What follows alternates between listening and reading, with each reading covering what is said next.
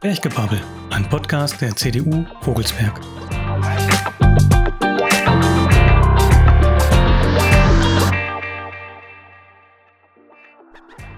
Willkommen bei Berggebabbel. Heute geht es kommunalpolitisch um den verabschiedeten Haushalt, bundespolitisch über die neue Regierung und parteipolitisch über den neuen Vorsitzenden der Bundes-CDU. Dazu spreche ich wie gewohnt mit Jennifer Giesler und Jens Mischak, heute am 22.12. Hallo. Hallo Norm. Hallo. Der neue Vorsitzende. Jens, wie siehst du das als Kreisvorsitzender über den neuen Vorsitzenden der Bundes-CDU? Also ich freue mich, dass wir jetzt ein klares Ergebnis haben. Das war auch klarer als das, was ich erwartet habe. Nach den letzten Wochen war ich nicht davon ausgegangen, dass ein Kandidat ähm, über 60 Prozent holen würde, gleich auf Anhieb. Ähm, aber ähm, es zeichnete sich schon so ein Stück ab, dass äh, Friedrich Merz nicht nur der Favorit gewesen ist, sondern ähm, dass er auch sehr viel Zuspruch äh, aus allen Teilen äh, der Partei, egal jetzt äh, ob äh, es äh, im Arbeitnehmerlager oder auch im äh, eher wirtschaftsfreundlichen Lager der CDU ist, hat und auch in allen Teilen der, des Bundesgebietes. Insoweit war das ähm, klar, dass er da auch als Sieger hervorgehen würde, dass es so deutlich wird. Ähm, Hätte ich nicht erwartet. Ähm, es war gut, dass wir eine Auswahl hatten. Ich fand es äh, auch sehr mutig von Helge Braun, dass er da seinen Hut in den Ring geworfen hat ähm, und äh, angetreten ist und ähm, ein Angebot an die Mitglieder äh, gemacht hat. Und ja, das ist jetzt eine große Herausforderung für den neuen Vorsitzenden. Ich glaube, die Erwartungshaltung ist riesig, auch nach der verlorenen Bundestagswahl.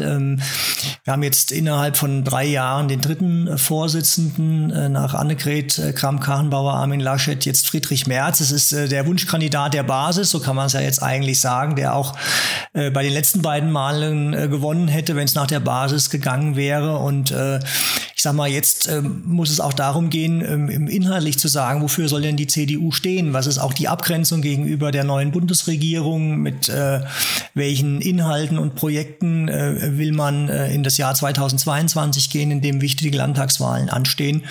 Also Ende diesen Jahres, trotz äh, des Umstandes, dass wir die Bundestagswahl haushoch verloren haben, doch ein, ein Lichtblick äh, für mich, äh, dass wir uns jetzt noch rechtzeitig neu aufgestellt haben, auch rechtzeitig vom Jahresende.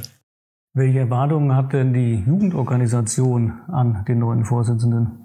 Ähm, insbesondere wird es für uns darum gehen, die Partei wieder zu einen, die Reihen zu schließen, dass wir wieder eine starke, vielseitige Partei nach außen auch repräsentieren, die wir nach innen sowieso sind, aber dass das jetzt auch wieder so auch verkörpert wird, dass nicht inhaltlich äh, und personell so viel gestritten wird, immer draußen, sondern dass wir das innerhalb der Partei machen, dass wir Konsens finden und dann alle auch dahinter stehen. Das geht jetzt beim Vorsitzenden los. Aber auch nicht mein Favorit, das ist, das ist kein Geheimnis, aber ich erkenne die Mehrheitsentscheidung an und ich werde ihn als Vorsitzenden eben meines mit meinen besten Mitteln unterstützen und daran geht es jetzt, dass wir nicht mehr wie in den vergangenen Jahren uns gegenseitig zerfleischen, sondern für die gemeinsame Sache kämpfen. Und das ist das Ziel der Jungen Union auch. Die wird ihren Beitrag, so gut es geht, dazu leisten. Und wie der Jens schon sagte, inhaltlich müssen wir uns aufstellen, um dann gute Oppositionsarbeit zu leisten, Wahlen zu gewinnen und bald wieder Regierungen zu stellen. Ja, das ist eine sehr gute Überleitung. Ähm, neu ist auch die Regierung. Beim letzten Podcast war die Bundestagswahl ja schon, schon äh, rum, aber die Regierung äh, hatte sich noch nicht gefunden. Das ist jetzt der Fall. Wie wird das für uns aussehen? Was, was können wir erwarten von der neuen Regierung? Naja, was sie zumindest schriftlich vorhaben, haben sie niedergelegt ähm, und was sie davon jetzt nach und nach umsetzen werden, ähm, das müssen wir mal schauen.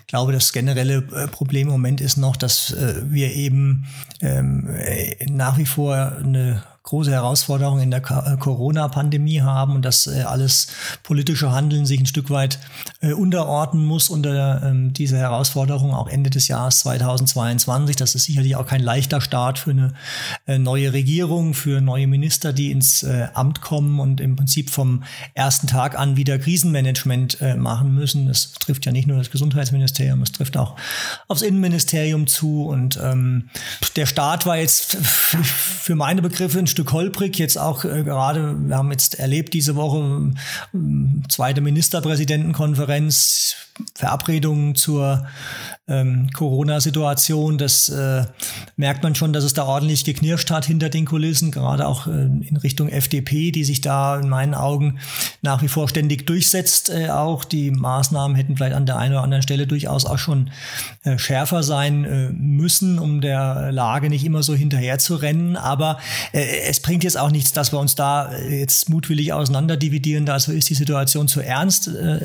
Und alle weiteren Projekte, die sich die Regierung so vorgenommen hat, naja, da steht ja so der große, das große Damoklesschwert der, ähm, der Finanzierung dahinter. Ähm, wir haben es ja schon erlebt. Auch insoweit war der Staat alles andere als ehrlich und gut, dass man ähm, finanzielle Mittel, die eigentlich für die Corona-Bewältigungsfolgen vorgesehen waren, jetzt einfach in Klimamaßnahmen umfipsen will, wo auch die CDU zu Recht sagt, das werden wir vom Verfassungsgericht überprüfen lassen, weil man kann im Prinzip nicht äh, irgendwelche Blankoschecks ausstellen und dafür dann ähm, Geld äh, zur Verfügung stellen wollen, was eigentlich ähm, unter dem Gesichtspunkt auch äh, der ähm, Schuldenbremse ähm, ganz spezifisch für die Bewältigung der Corona-Situation äh, ähm, vorgesehen war. Ähm, also das wird sehr spannend werden und ähm, alles weitere ist vielleicht auch noch zu früh, das jetzt schon abschließend äh, zu bewerten. Ähm, ich ich habe jetzt schon ähm, hier und da mitbekommen, dass einige Minister ja wirklich ambitioniert an ihre neue Aufgabe rangehen. Also aus dem Justizministerium hört man, dass der neue Minister Buschmann von der FDP auch die Abschaffung der des Verbots der Werbung für Schwangerschaftsabbrüche schon im äh, Januar durchbringen will. Und es werden viele Vorschläge für ja, zur Stärkung der Familien äh, gemacht, dass eben nach der Geburt eines Kindes weitere ähm, Möglichkeiten ähm, fürs Zuhausebleiben der, der Eltern äh, geschaffen werden sollen. Also und äh, auch wurde jetzt schon, glaube ich, das ähm, transsexuellen Gesetz angegangen. Also man sieht äh, die die neue Regierung, manche Minister, die froh sind, dass sie vielleicht ähm, bestimmte Themen im Koalitionsvertrag unterbringen konnten, dass sie diese auch schnell umsetzen wollen. Und ich denke, da will gerade vielleicht auch die FDP ein Signal an ihre Basis senden, dass sie sich da durchsetzen können und ihre Projekte schnell verwirklichen. Also das finde ich schon bemerkenswert und bin gespannt, ob das in dem Tempo auch gerade dann über das gesamte nächste Jahr weitergeht und ob die großen Projekte dann schon verwirklicht werden, die sich die neue Regierung vorgenommen hat, oder ob's, ob der Regierung da auch die Luft ausgeht und man ja nur noch ins Krisenmanagement dann verfällt, was ja leider noch an der Tagesordnung steht. Man muss vielleicht noch mal eins abwarten, auch welche Bedeutung die neue Regierung für ländliche Räume äh, haben wird. Ähm, es liegt ja schon ein, ein Schwerpunkt auch auf Klimamaßnahmen, Maßnahmen der Nachhaltigkeit. Und ich meine, ich hätte das schon in einem früheren äh, Podcast auch mal erwähnt, dass wir immer als ländlicher Raum schauen müssen, das, was in äh, Ballungsräumen gut äh, funktioniert, insbesondere auch mit verkehrlicher Erschließung äh, öffentlicher Personennahverkehr, ist um Vielfaches schwerer bei den weiten Strecken, die wir zurückzulegen haben. Und äh, äh, das äh, trifft auf Pendler äh, erst recht zu. Sicherlich ist das Thema Homeoffice eins, was an Bedeutung gewonnen hat, aber im Zweifel sind solche Maßnahmen im ländlichen Raum immer wesentlich teurer für die Verbraucher, für die Bürger, als das, was ich ähm, in einem großen Ballungsraum umsetzen kann. Und deswegen ist schon die ähm, ähm, Erwartungshaltung da erstmal eine, wo man sagen muss, oh, mal gucken, was da auf uns zukommt, ganz zu schweigen von sozialen Projekten, die sich die Regierung ja auch vorgenommen hat, die im Zweifel auch immer eine große Relevanz für kommunale Haushalte äh, am Ende haben. Und bei der Situation, wo wir jetzt schon stehen, auch äh, im kommunalen Haushalt, ähm, ähm, habe ich da schon eine gewisse Befürchtung, dass das nicht einfacher werden wird, gerade für die Landkreise. Meistens geht es ja ums Geld. Ähm, springen wir rüber auf die kommunalpolitische Ebene, auf den verabschiedenden Haushalt. Wir haben beim letzten Mal auch schon drüber gesprochen. Da war er eben noch nicht verabschiedet. Ähm, welchen Handlungsspielraum werden wir denn im Kreis nächstes Jahr haben? Was sind die größten Investitionen? Wahrscheinlich das Krankenhaus, aber was gibt's noch? Ja, ähm, wir haben den Haushalt ähm, verabschiedet in der letzten Woche und äh, müssen jetzt auf die Genehmigung dann des Regierungspräsidiums warten. Da gehen wir mal immer so von acht bis zwölf Wochen aus, innerhalb derer dann die Genehmigung auch vorliegt. Und dann können auch Investitionen vorgenommen äh, werden. Wir haben natürlich große Schulbaumaßnahmen, ähm, die äh, einmal in ähm, Schlitz äh, noch äh, zu Ende äh, geführt werden müssen mit der Gesamtschule dort und zum anderen mit der Oberwaldschule in Grebenhain. Das sind so die größten Baumaßnahmen, die im 22er Haushalt im Schulbaubereich anstehen. Ähm, du hast das Kreiskrankenhaus Alsfeld angesprochen. Investitionsmäßig stehen da 4,8 Millionen im kommenden Jahr zur äh, Verfügung. Ähm, können wir aber gleich vielleicht nochmal gesondert auch drauf kommen auf Situation Kreiskrankenhaus. Und ähm, wir haben in den Kreisstraßen einige Investitionen, die wir wieder vornehmen wollen. Da haben wir jetzt nun schon im Prinzip im fünften Jahr in Folge auch ähm, äh, immer ordentlich draufgelegt und ähm, gesagt, das ist nun mal mit unseren 300 äh, Kilometern auch ein Bereich, wo wir einfach investieren müssen, sowohl Ortsdurchfahrten als auch freie Strecken. Das Thema Digitalisierung spielt eine Rolle. Ähm, wir ähm, haben äh, da unsere Anstrengungen, was die Digitalisierung der Verwaltung auch angeht, im Prinzip gegenüber dem 2020er äh, Haushalt fast verdoppelt. 2,5 Millionen Euro stehen nächstes Jahr zur Verfügung, auch in der Verwaltung.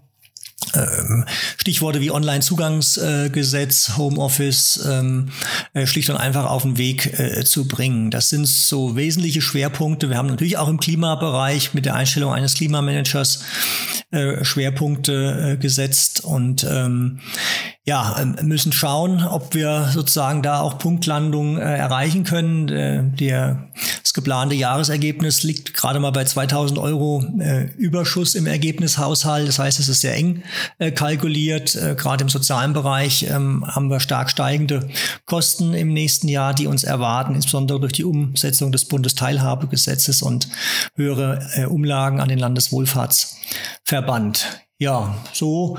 Bin aber eigentlich so sehr zufrieden. Ähm, Kreistag hat sehr fair, ordentlich diskutiert. Da gibt's natürlich von der Opposition auch immer äh, mal äh, Kritik. Das gehört auch dazu und äh, das liegt auch an den unterschiedlichen Schwerpunkten, die sich Fraktionen setzen.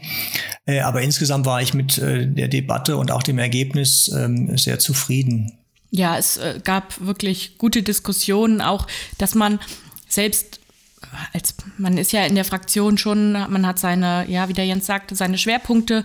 Und äh, gerade in der Debatte kommt dann ja auch mal äh, raus, dass andere eben einen anderen Blickwinkel darauf haben. Und äh, ich finde, bei so einem großen Zahlenwerk, was man ja in vielen Stunden durcharbeitet, ist es gut, wenn man dann auch nochmal einen anderen Blick drauf bekommt und sich selber auch immer nochmal überprüfen kann und äh, fragen kann, sind hier die Schwerpunkte richtig gesetzt, aber gerade ähm, äh, ich sehe das auch auf die, auf die, was ist Zukunfts, äh, was sind Zukunftsinvestitionen, welche sind besonders wichtig. Und da sind die Schulen nun mal ein ganz wichtiges Thema, um die Schülerinnen und Schüler guten Bedingungen auch äh, zu ermöglichen. Kreisstraßen haben wir als CDU-Fraktion uns schon lange auf die Fahne geschrieben, dass wir die alle uns vornehmen wollen und da müssen Gelder investiert werden. Das ist einfach so. Das sieht man am Ende nicht wirklich, weil man schnell das vergisst und jeden Tag drüber fährt. Aber das sind ganz wichtige Investitionen, um einfach auch einen gewissen Standard, den wir vielleicht haben, aufrechtzuerhalten. Ja, wir haben natürlich auch zu kämpfen äh, mit steigenden Baupreisen, ähm, Rohstoffe werden teurer, Handwerker haben gut zu tun. Das ähm, zeigt sich insbesondere jetzt schon bei der Oberwaldschule in Grebenhain, wo wir ähm, schauen müssen, wie wir den, ähm, den Bau und auch das Investitionsvorhaben äh, vernünftig zu Ende führen. Davon bleibt öffentliche Hand natürlich nicht verschont. Und ähm, das sind Herausforderungen, die uns über das Jahr 2022 begleiten werden, insbesondere auch im Hinblick auf äh, die Situation des Kreiskrankenhauses. Jens hat angesprochen, die Digitalisierung, da würde ich gerne kurz darauf eingehen wollen. Welche konkreten Maßnahmen gibt es denn im Kreis, um die Verwaltung zu digitalisieren, um vielleicht auch Behördengänge zu vereinfachen? Es gibt ja einmal die gesetzlichen Vorgaben, Online-Zugangsgesetz, dass wir unsere Verfahren und Prozesse äh, im Prinzip auf ähm, eine Abwicklung äh, über die digitalen Wege, über Online-Wege auch äh, umstellen müssen nach und nach. Wir haben äh, über 100 äh, von unterschiedlichen äh, Verfahren, die, äh, die das betrifft. Und ähm, äh, nehmen wir mal jetzt, was weiß ich, die digitale Bauakte, dass im Prinzip Bauanträge mit Unterlagen zukünftig nur noch über den digitalen Weg online-mäßig abgegeben werden können, dass die dann auch nicht in der Verwaltung wieder ausgedruckt werden und dass dann da wieder das Papier erzeugt wird, sondern dass die Bearbeitung dieser Verfahren, nehmen wir jetzt eben dann mal die Bausache, auch wirklich über den PC abgewickelt wird. Wir haben äh, die Gremienarbeit jetzt schon umgestellt. Ähm, das ist auch nicht einfach. Also wenn der Ehrenamtliche zukünftig eben seine 250 Seiten Haushalt nicht mehr ausgedruckt übergeben bekommt, sondern nur noch äh, im Prinzip zugeschickt äh, bekommt äh, per E-Mail und dann sich die Zahlen, die sowieso schon schwierig zu lesen sind, ähm, äh, dann irgendwie irgendwie auf dem ähm, Monitor zusammensuchen muss. Aber äh, das ist eine Gewöhnungssache und ähm, mittlerweile ist es tatsächlich schon so, dass in Vorstellungsgesprächen von äh, Bewerbern, gerade jungen Bewerbern, Auszubildenden, gefragt wird, was macht denn der Arbeitgeber in Richtung Digitalisierung? Wie werden wir äh, in den nächsten fünf Jahren unseren Arbeitsplatz sehen? Machen wir das von zu Hause? Machen wir das von äh, dem Büro aus? Welche Verfahren gibt es da? Und ähm, das ist also sozusagen mittlerweile auch ein, ein Faktor, der als attraktiver Arbeitgeber schlicht und einfach notwendig ist. Ich selbst bin kein ähm, Digitalisierungsexperte. Ich verlasse mich da Gott sei Dank auch auf Mitarbeiterinnen und Mitarbeiter ähm, und merke auch, dass es mir selbst schwerfällt, an der einen oder anderen Stelle sozusagen den Schalter umzulegen und ähm, jetzt eben nicht mehr danach äh, zu greifen, äh, die E-Mail auszudrucken oder die Anlage zur E-Mail nochmal irgendwie in Schriftform zu haben, sondern dass es dann auch ausreicht, die tatsächlich am PC zu lesen, seinen Haken dran zu machen, wenn man einen Vermerk dazu hat, das irgendwie dann auch im Bildschirm zu hinterlegen. Das gibt es alles, das funktioniert alles, aber es ist eine Umstellungsgeschichte und ähm, wenn man das ein paar Mal gemacht hat, dann geht's irgendwie auch wie äh, von selbst, so wie zum Beispiel Online-Banking mittlerweile für die allermeisten von uns eine Selbstverständlichkeit ist. Vor zehn Jahren ähm, war das noch anders, ähm, aber es funktioniert auch bei älteren Menschen. Für die ist es aber eben eine besondere Herausforderung.